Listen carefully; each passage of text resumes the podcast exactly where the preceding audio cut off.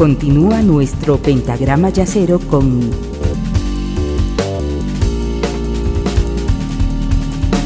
la quinta disminuida.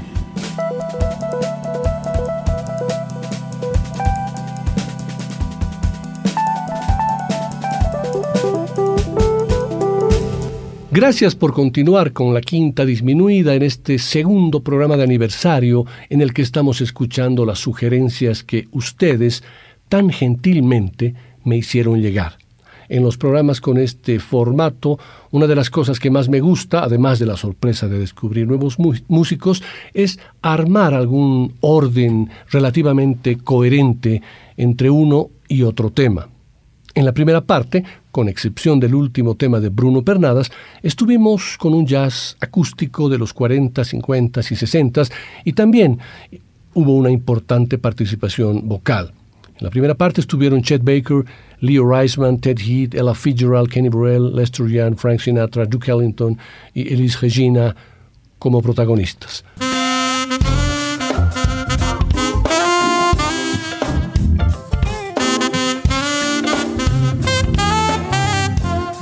En esta segunda parte cambiaremos el color del jazz que escucharemos. Y este cambio lo haremos sutil e intensamente, moviéndonos hacia un jazz más vinculado a la fusión, pero sobre todo al smooth jazz y también algo de soul. Arrancaremos con la primera sugerencia de Christian Reuschmann, que planteó escuchar al Path Metheny Group y algo de su obra The Falcon and the Snowman.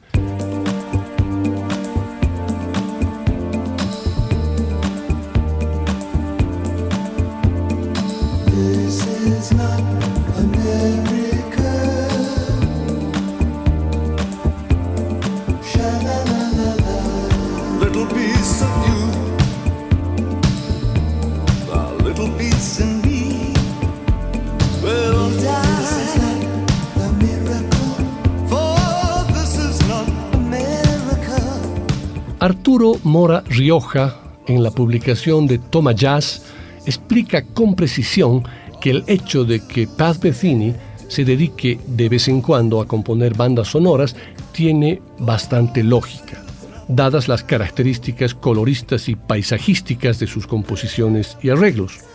No obstante, la creación para imagen es un trabajo agotador. La música debe jugar un importantísimo rol funcional, no solo representando paisajes, sino los propios paisajes de la película en cuestión. Todo ello en un margen de tiempo determinado y además con fecha de entrega.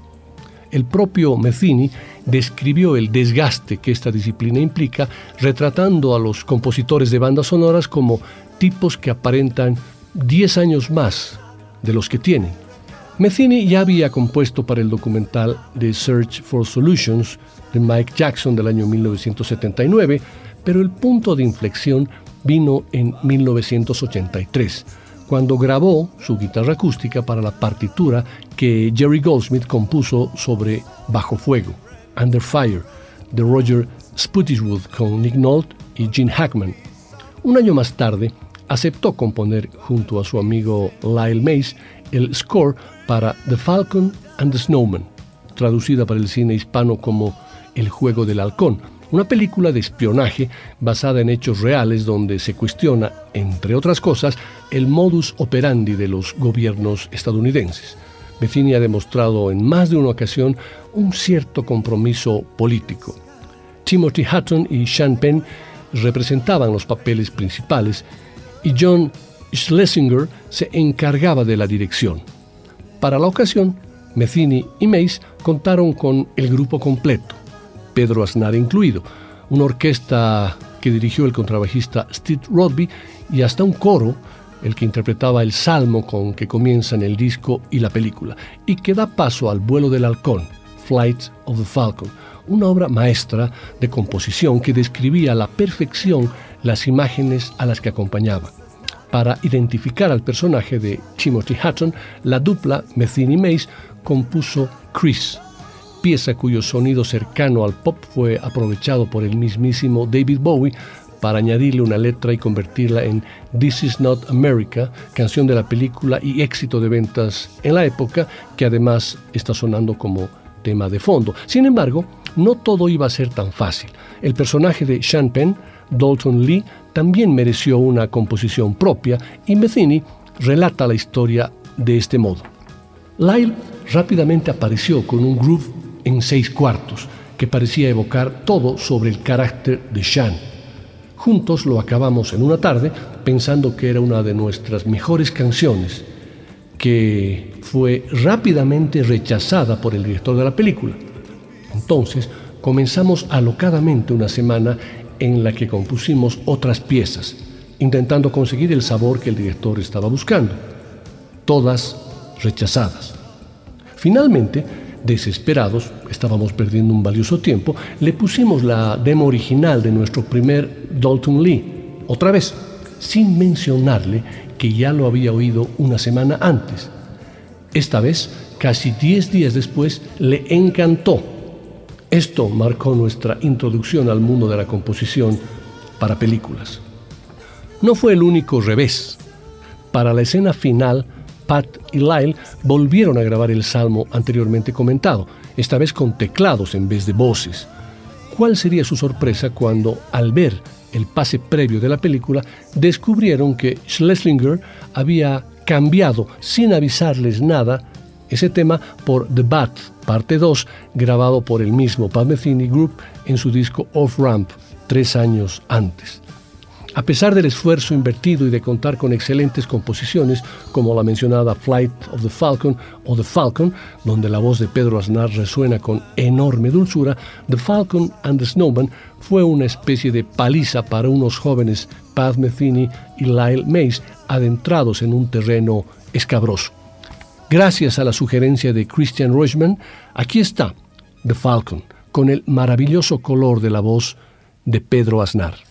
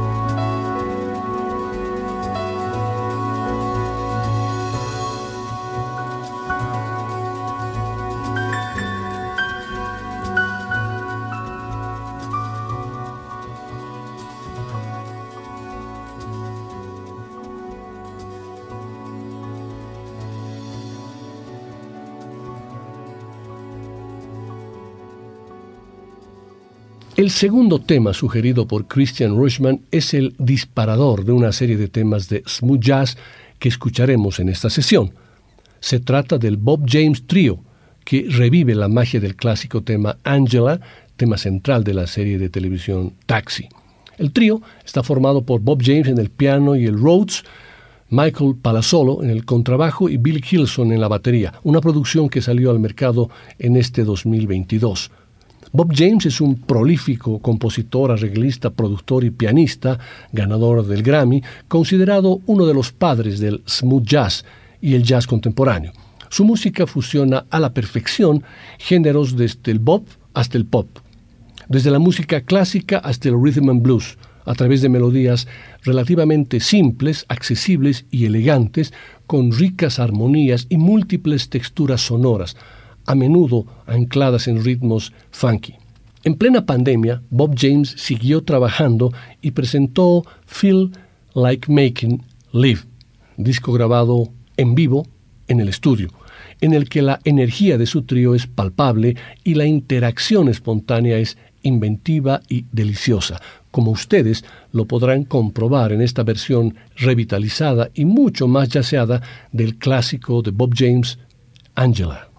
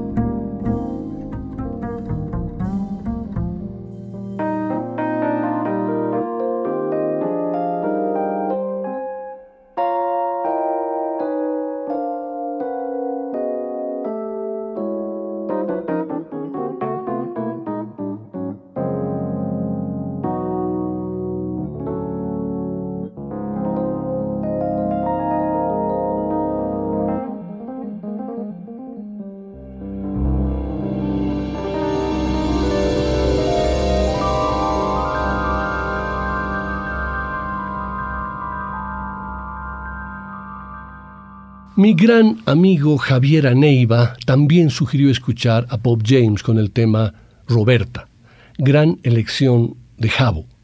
Este tema pertenece al décimo álbum de estudio del pianista y compositor y fue bautizado como Hands Down, lanzado en 1982. Este fue un punto de inflexión en la carrera de Bob James, con los temas It's Only Me y Spanky, siendo uno de los primeros exponentes del jazz electrónico. En ese momento la electrónica estaba transformando la música popular en reacción a las grandes orquestaciones de finales de la década de 1970, prevalecientes en los trabajos anteriores de Bob James. Los gustos minimalistas de la época también se reflejaron en Roberta, que en su mayoría presentaba a Bob James en un solo de piano. James usó mucho sintetizador durante las producciones musicales. Este es un buen ejemplo de la música funky jazz fusión de principios de los 80.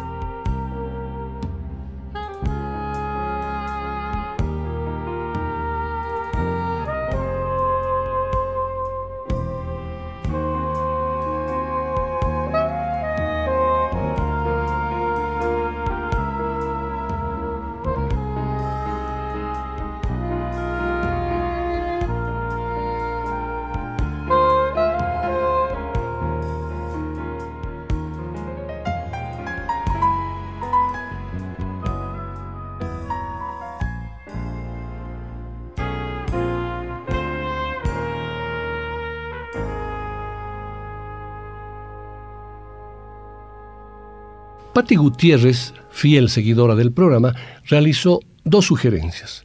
La primera, vinculada a 4Play, la superbanda estadounidense de jazz y smooth jazz que estuvo integrada originalmente por Bob James en los teclados, Lee Ritenour en la guitarra, Nathan East en el bajo y Harvey Mason en la batería. El álbum, su álbum debut de la banda, 4Play fue el año 1991. Suena como uno de los trabajos de Bob James con Lee Ritenour como principal solista y presenta el sonido básico que el grupo fue desgranando en posteriores trabajos. Una mezcla de jazz, rhythm and blues y pop con temas ligeros de base rítmica funky orientados comercialmente. Lee Ritenour abandona la banda a mediados de la década y su puesto es ocupado por el gran Larry Carlton, quien hace su primera aparición discográfica en 1998, un disco que a pesar de la entrada del nuevo miembro, con unas guitarras más rítmicas y presentes de las que su predecesor, y de nueve colaboraciones no supone un giro radical en el sonido anterior de la banda. Por veteranía, Bob James es el líder espiritual del grupo. Una de sus preocupaciones es que la música de 4Play suene a ellos, y se distingue de los trabajos que cada componente elabora en solitario. Y él cree que lo consiguen gracias a que son un auténtico equipo que funciona de forma democrática en las composiciones, arreglos e instrumentaciones de los temas. Y realiza una curiosa afirmación relacionada con la llegada del guitarrista Chuck Lev, respetando la evolución y la historia del grupo y lo que para él supuso la participación de Larry Carlton y Lee Ritenour tiene la sensación de que en los dos últimos años ha conseguido lo que buscaba. Gracias a la sugerencia de Patty Gutiérrez, aquí está el grupo 4Play en su primera formación y su primer álbum con el tema 101 Eastbound.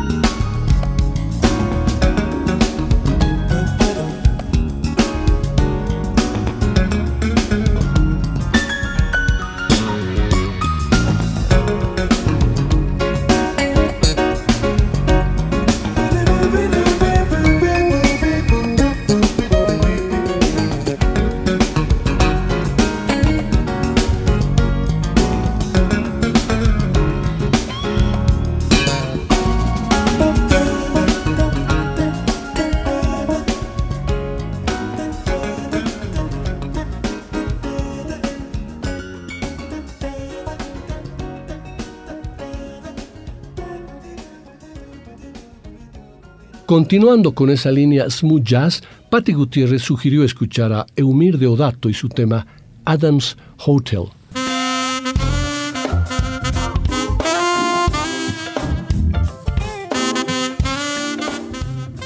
Eumir Deodato nació en Río de Janeiro el 22 de junio de 1942. De padres italianos y portugueses, músico autodidacta, comenzó con el acordeón a la edad de 12 años, pero rápidamente obtuvo aptitudes instrumentales y orquestales que culminaron con su primera sesión de grabación a la edad de 17 años. Originalmente trabajaba como pianista y arreglista en Río de Janeiro durante la escena del bossa nova y escapó junto con otros músicos brasileños de la dictadura militar en el Brasil, mudándose a Nueva York y trabajando con Luis Bonfá y más tarde con el productor Creed Taylor como arreglista y tecladista.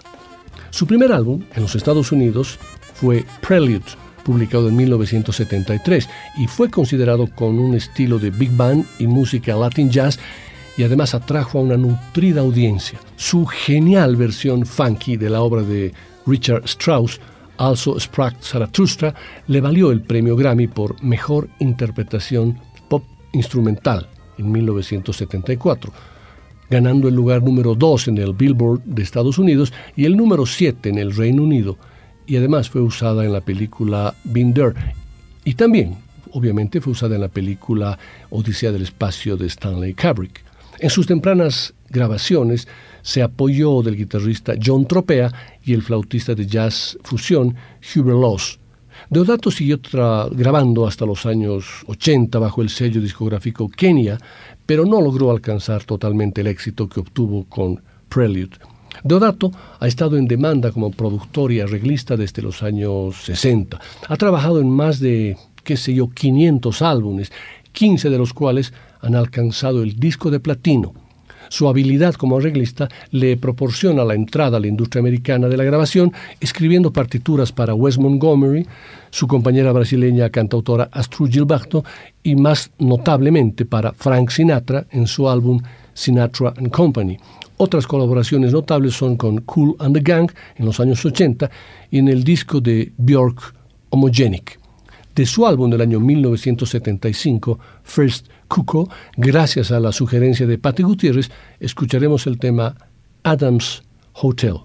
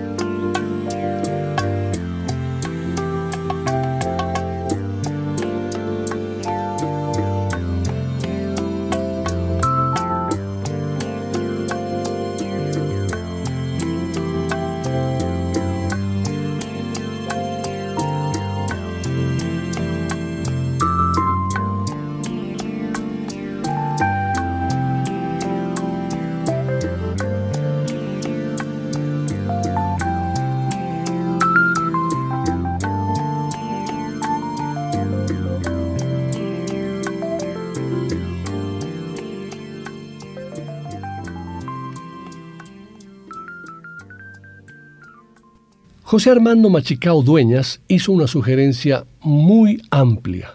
Él escribió, tal vez una sesión de música de jazz con temas de series de televisión.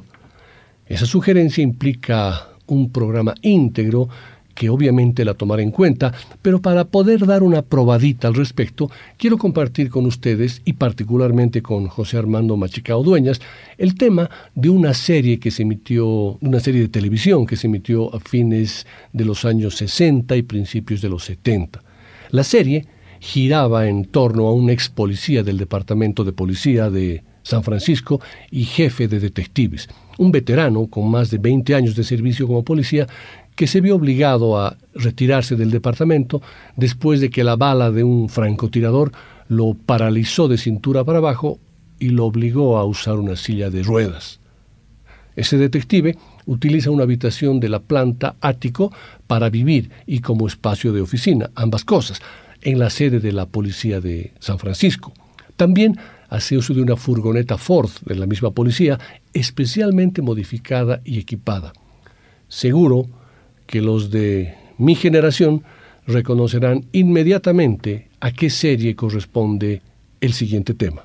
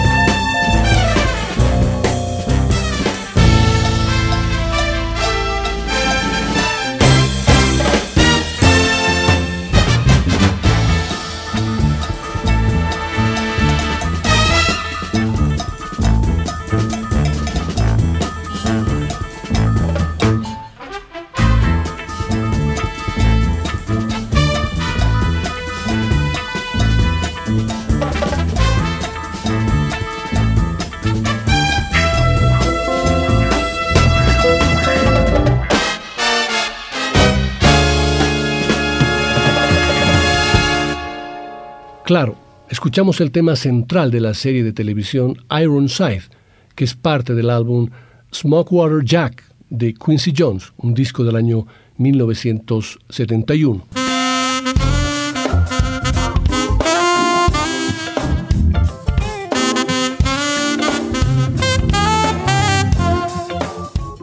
Miguel Tavera, que vive en Austria y que me dice que en estos días está de paso por Bolivia, sugirió escuchar un cover del tema Green Eyes, original de Erika Badu, esta vez a cargo de Jasmeya Horn, una cantante y compositora de jazz estadounidense de ascendencia africana, que ganó el concurso internacional de jazz Thelonious Monk Institute en el año 2015. El repertorio de Horn incluye estándares de jazz y versiones de canciones de otros géneros y de artistas, por ejemplo, de Stevie Wonder. Ella ha sido comparada con vocalistas de jazz como las legendarias Betty Carter, Sarah Vaughan y Nancy Wilson. A los 23 años, Jasmeya Horn ya se había ganado una gran reputación en Nueva York como una artista musical muy dinámica.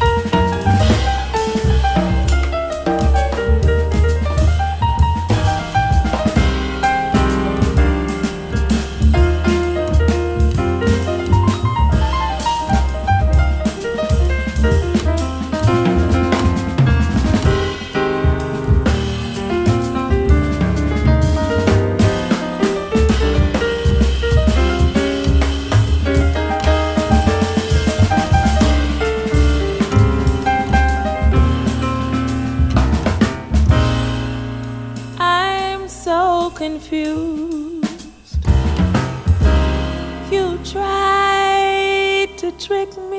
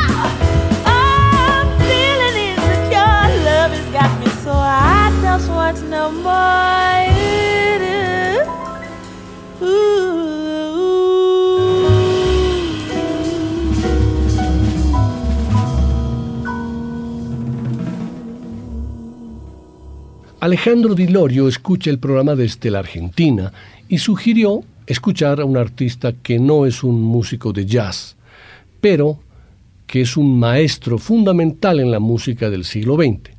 Como ya muchos lo saben, la Quinta Disminuida abrió su propuesta con algunos programas que los bauticé como No solo de jazz vive el hombre y que para cerrar el programa de hoy aplica perfectamente la sugerencia de Alejandro. Se trata de Marvin Gaye, un artista genial que en mayo de 1971 dio a conocer un disco con canciones de alto vuelo que abordaron la pobreza, la discriminación, la violencia policial, la corrupción política y los horrores de la guerra. La de Marvin Gaye es la más amarga de las historias de los gigantes del soul. Su vida descarriló a finales de los 70 con graves problemas legales, motivados tanto por su matrimonio como por el olvido de sus obligaciones de pago de impuestos y un desorbitado consumo de drogas que terminó afectando a su creatividad, aunque esas sustancias no acabaron directamente con él. Fue su padre, tras una violenta confrontación, quien lo mató a tiros en 1984. Nacido en Washington el 2 de abril de 1939, Marvin Pence Gay Jr. fue hijo de un predicador que lo empuja a cantar y tocar el órgano en su iglesia. Estoy convencido de que Marvin Gaye requiere un programa íntegro con su obra, cuando la quinta disminuida aborde algún programa con no solo de jazz, vive el hombre. Por ahora, lo escucharemos con el tema I Heard It Through the Grapevine.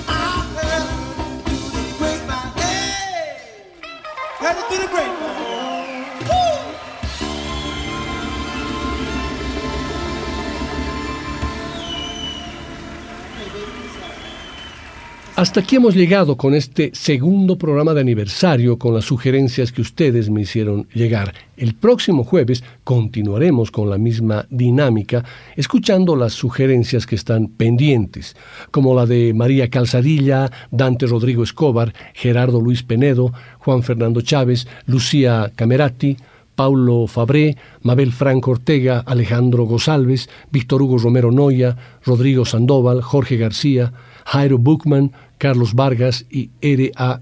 Kurosawa. También quiero agradecer a quienes me mandaron saludos y felicitaciones en la publicación en Facebook por estos 15 años de Quintas Disminuidas. Muchas gracias y hasta el próximo programa. La Quinta Disminuida. Una producción de Nicolás Peña.